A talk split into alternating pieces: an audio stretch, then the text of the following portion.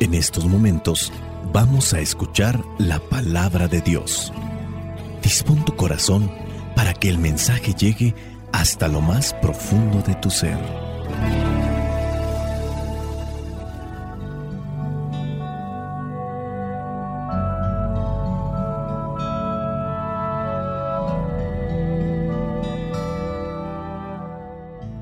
El Evangelio que la iglesia nos presenta para el día de hoy corresponde a Marcos, capítulo 3, versículos del 20 al 21. Dice así, después entró Jesús en una casa y otra vez se juntó tanta gente que ni siquiera podían comer él y sus discípulos. Cuando lo supieron los parientes de Jesús, fueron a llevárselo, pues decían que se había vuelto loco. Palabra de Dios. Te alabamos, Señor. Señor Jesucristo, nuestro divino Salvador. Gracias te damos por tu infinito amor. Te escuchamos en la palabra, te recibimos y adoramos en la Eucaristía, te servimos en los hermanos.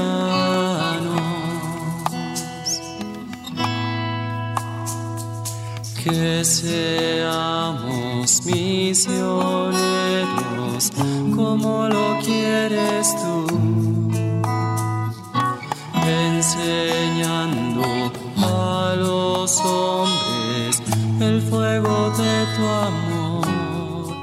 Oh, Hoy nos encontramos con un evangelio muy corto, solamente dos versículos, pero en estos dos versículos nos presenta un drama familiar, un drama familiar que se da también en torno a la familia de nuestro Señor Jesucristo. ¿Cuál es el problema o cuál vendría a ser aquello que suscita el drama? Su actuar de manera diferente. Podríamos suponerlo, aunque no está estipulado ni señalado en la Sagrada Escritura, que él acompaña a José, el esposo de la Virgen María, que viene a ser el padre postizo de Jesús, lo acompaña en su trabajo, aprende las labores de la carpintería, aprende a hacer varias cosas, mesas, sillas, puertas, ventanas, las cosas que se utilizaban o las cosas que se pedían en las carpinterías en aquellos tiempos. Fallece entonces José, no sabemos cuándo, no sabemos de qué manera, podemos suponer que falleció de alguna enfermedad, como era típico en aquellos tiempos. Jesús se hace cargo de la carpintería, pero un buen día va a que lo bauticen, después se va al desierto, 40 días, 40 noches, no hay nadie en quien le lleve de comer, regresa, comienza a anunciar la buena nueva, ya no anda solo, ahora anda acompañado porque ha llamado a algunos hombres que comenzaron a escucharle y ahora se dedica a estar predicando. Muchos igual a lo mejor le pudieron haber conocido porque iban a pedirle algo ahí a la carpintería, pero ahora están viendo que predica. Pero no es una predicación normal, podemos aplicar este término que no es una predicación quizá como la que estaban haciendo muchos. Jesucristo habla en contra de la injusticia, habla también de la caridad, de la generosidad, de la alegría, y entonces comienzan ahí a crearse conflictos con los maestros de la ley, porque de las cosas que está diciendo Jesús o está predicando Jesús no son parecidas a las que ellos predican o anuncian. Y no solamente se está acarreando problemas con los maestros de la ley, con los fariseos, también con el gobierno dominante de ese tiempo porque se habla de las injusticias. Pues ante este cambio tan repentino, tan poco comprendido, sus familiares se preocupan y es lo que nos presenta el día de hoy el Evangelio. Ya está en una casa, se junta mucha gente por la forma como predica, con la autoridad que predica, y dice ahí que cuando los parientes de Jesús lo supieron, fueron para llevárselo. Al decir que se había vuelto loco, dan a entender que el comportamiento de Jesús no era ordinario, no era común, no era lo que conocían de él. No quieren que se involucre en problemas con los fariseos, los maestros de la ley, porque son los líderes, al final de cuentas, del pueblo. Sí están los gobernantes, pero también están estos fariseos y maestros de la ley que tienen poder sobre la sociedad, que tienen poder sobre el pueblo. Hablar de las cosas malas que hacen estos fariseos o maestros de la ley es echárselos encima.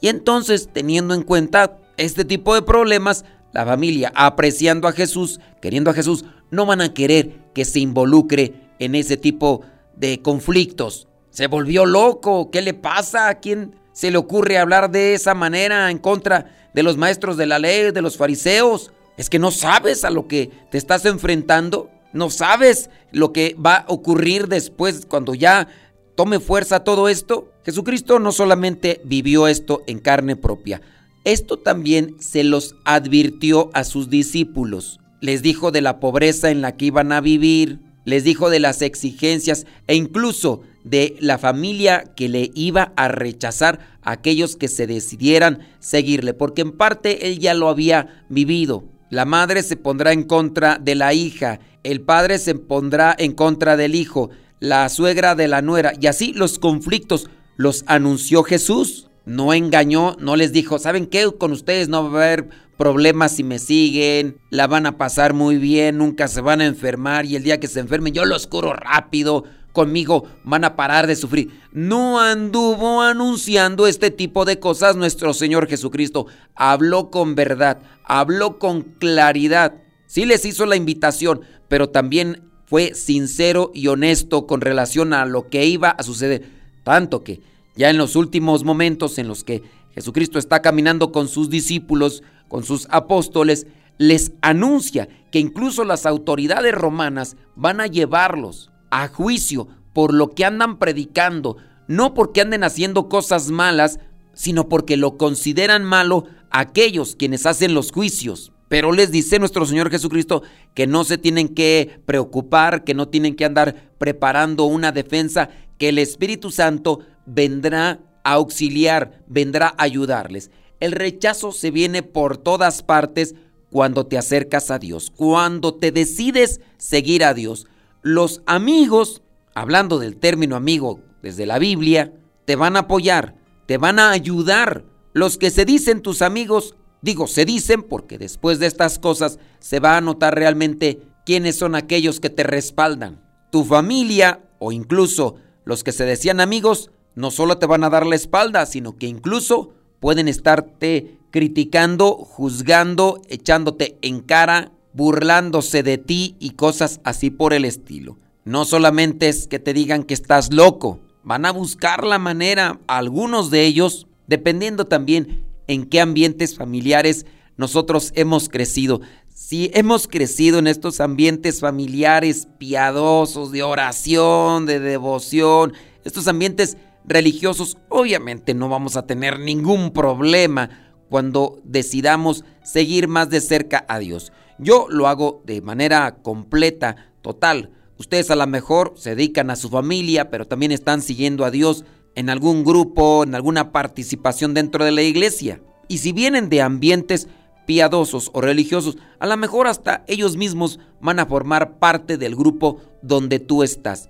Pero no así algunos grupos familiares que son más bien reacios a la fe, reacios a la oración. Es decir, son personas que no acostumbran mucho la oración o participar de la iglesia o de los grupos de iglesia y que cuando se les invita, lejos de dar una respuesta afirmativa o positiva, lo que hacen es juzgar de manera irracional, criticar de manera irracional, calumniar y echar pestes en contra de los que están en la fe y en contra de las cosas de la iglesia.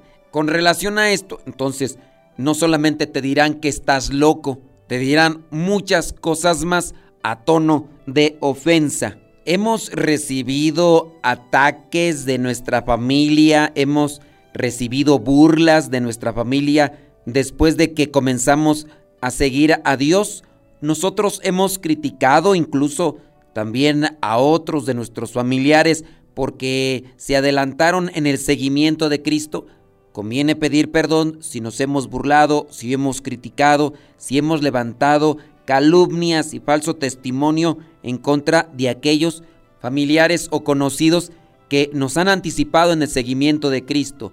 Y nosotros también debemos estar atentos para con aquellos que están siguiendo a Dios, pero no reciben apoyo de su familia, que más bien reciben ese tipo de críticas, que en nosotros también exista esa palabra de ánimo, de impulso e incluso ayuda económica en su caso necesario para que esa persona siga más de cerca a Dios. En ocasiones es necesaria esa ayuda económica o material para un seguimiento más cercano en las cosas de Dios. Esto a lo mejor no se ve tanto de parte de la familia. Si no hay un apoyo moral, menos habrá un apoyo económico.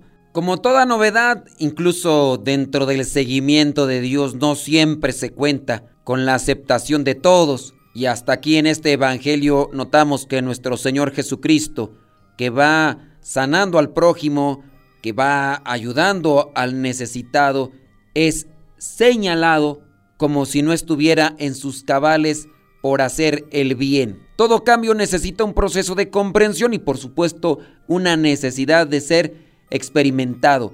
Por eso la sociedad del momento, su familia y amigos necesitaron empaparse de esa nueva forma de entender a Dios, de esa forma de entender a Dios que Jesús le estaba presentando con su vida y con su predicación. A nuestra sociedad, a nuestras familias, a nosotros y a la gente que nos rodea, también les puede hacer falta esta experiencia y también conocimiento. Esa necesidad de cambio es la que nos puede llevar a una experiencia con Dios para no hacer juicios a la ligera. Se juzgó a Jesús diciendo que se había vuelto loco. Los cristianos en la actualidad podemos tener también ese tipo de señalamiento en la medida que vayamos contracorriente. Ir contracorriente significa no seguir la norma o el pensamiento dominante en una sociedad o un grupo específico. Puede referirse a una variedad de acciones o decisiones, como tener una opinión o creencia diferente a lo que plantea el mundo, tomar una acción no convencional, no como lo hacen la mayoría, o desafiar las expectativas establecidas. Y tú puedes ser un loco en la medida que te convenzas y te esfuerces en ser fiel, porque para muchos eso ya es de locos, de personas que no piensan. Si te esfuerzas en vivir la pureza en el matrimonio, la castidad en el matrimonio, para algunos eso será de locos. ¿Quién lo hace? Ya casi todos son infieles. Poliamor, relaciones free, te vas a casar, ¿estás loco? ¿Quién se casa en estos tiempos? ¿Qué, qué? ¿Que tú no tomas alcohol? ¿Estás loco? La ya hasta las mujeres toman alcohol, se emborrachan. Ahora resulta que tú no, que tú no vas a esos lugares, que tú no entras a estas páginas, que tú no compartes estos videos. Oye, pues ¿qué te pasa? ¿Estás loco? Vas contracorriente. Tú no aceptas este tipo de pensamiento que establece la sociedad en general. Háblese, por ejemplo, de ideología de género, de formas de convivencia para muchos, donde ya no hay distinción, de adopción en personas que están viviendo con parejas del mismo sexo. Eso para algunos es retrógrada, es ya arcaico, es algo que no es aceptable y te van a juzgar de loco porque simplemente no caminas al mismo ritmo o conforme a las ideas propuestas por el mundo. Pues podrían decirme que estoy loco, que soy retrógrada, pero incluso si mis ideas se apegan a lo que dice la ciencia, la investigación y la fe, mejor tener ese tipo de locura y no andar aceptando cosas que simplemente no se ajustan conforme al sentido común y a la razón. Que el Espíritu Santo nos ayude siempre y que nosotros nos dejemos ayudar por Él para entender esta palabra y para vivirla. para ayudar a aquellos que están siendo perseguidos y calumniados porque se han decidido a seguir a Cristo de cerca. Y si nosotros antes hemos perseguido, que pidamos perdón. Espíritu Santo, fuente de luz, ilumínanos. Espíritu Santo, fuente de luz, llénanos de tu amor. La bendición de Dios Todopoderoso, Padre, Hijo y Espíritu Santo, descienda sobre cada uno de ustedes y les acompañe siempre. Soy el Padre Modesto Lule, de los misioneros, servidores de la palabra. Vayamos a vivir el Evangelio. Lámpara es tu palabra para mis pasos, luz en mi sendero. Lámpara es tu palabra para mis pasos, luz en mi sendero. Luz, tu palabra es la luz